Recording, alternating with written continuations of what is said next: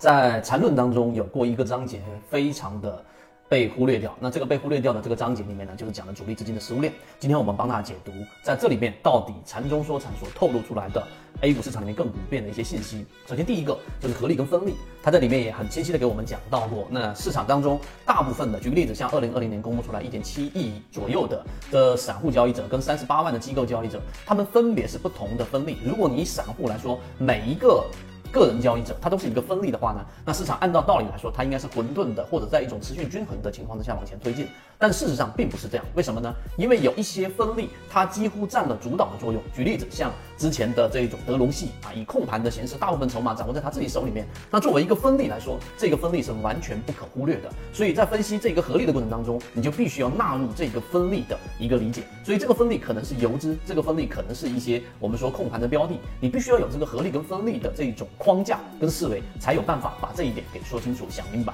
并且呢去利用这个优势。这是第一点。第二点呢，也就是我们所说的不同的资金，它在技术分析上，它实际上技术分析就是我们所说的战术，它只是一种技巧，它不是真正的战略。真正的战略呢，就是像食物链的顶端，它会有一个顶端的优势。那这里面就得提到，大部分的新手小白交易者会，呃，进入到一种臆想啊，这种想象，认为主力它可以。控制这个趋势，它可以画出这个 K 线图，这些全部都是错误的这一种我们说的臆想，那根本不是事实。那所谓的这一种机构呢，就是真正的具有主导作用的这一种主力，它往往是停留在几个它非常熟悉的板块。举例子，在二零一零年和一四年前后，我自己就认识到的一个叫做农王，它就在农业股当中是非常这个擅长的，并且他了解里面很多的这种资讯上的优势，或者是对于这个行业的了解。所以真正的大资金，它站在食物链的顶端，它是不会轻易的从不同的不熟悉的板块当中去切换。这是第二点，第二点明白之后，到第三点，那我们作为散户，实际上你要想从最高的这个层级往下，对吧？这个食物链的顶端一直往下，最基础的就是普通的散户交易者。所以为什么？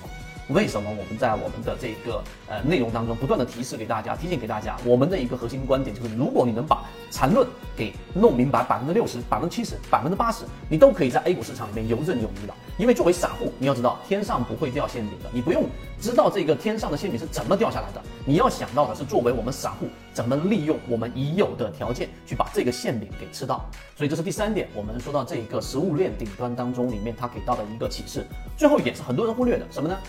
就是作为一个食物链的顶端，它实际上是希望在往下的次级别的层级，它是处于一种平衡的。那所以，当如果有一些新鲜的油油脂或者一些苗头兴起之秀，能够撼动它的地位，甚至能够爬到事物这个食物链的顶端的这个苗头的时候，它一定会进行绞杀。所以我们以前给大家讲过，油脂它不是市场里面万能的，甚至于有一部分资金是专门猎杀这些油脂的。所以以前我们讲过一种在油脂思维笔记里面，什么叫猎杀油脂，也有猎杀基金的。所以他希望的是在这个我们说油脂也好，次级别的这个食物链的层级也好，是处于一种平衡的。因此，有一些这种市场里面的暴发户啊。以前我们说是煤老板有大部分的钱，然后投入到 A 股市场里面。对于散户来说，它是属于那一种很恶劣的手法。那么最后真正站在食物链这一个资金链的顶端的这一些我们说的这一种呃物种，它一定会把这一种暴发户，或者说对于散户非常恶劣的操盘手法打下去的这一种呃暴发户，一定会把它给消灭掉。所以以上我们讲的这些，如果你听起来像是故事，你听起来像是一些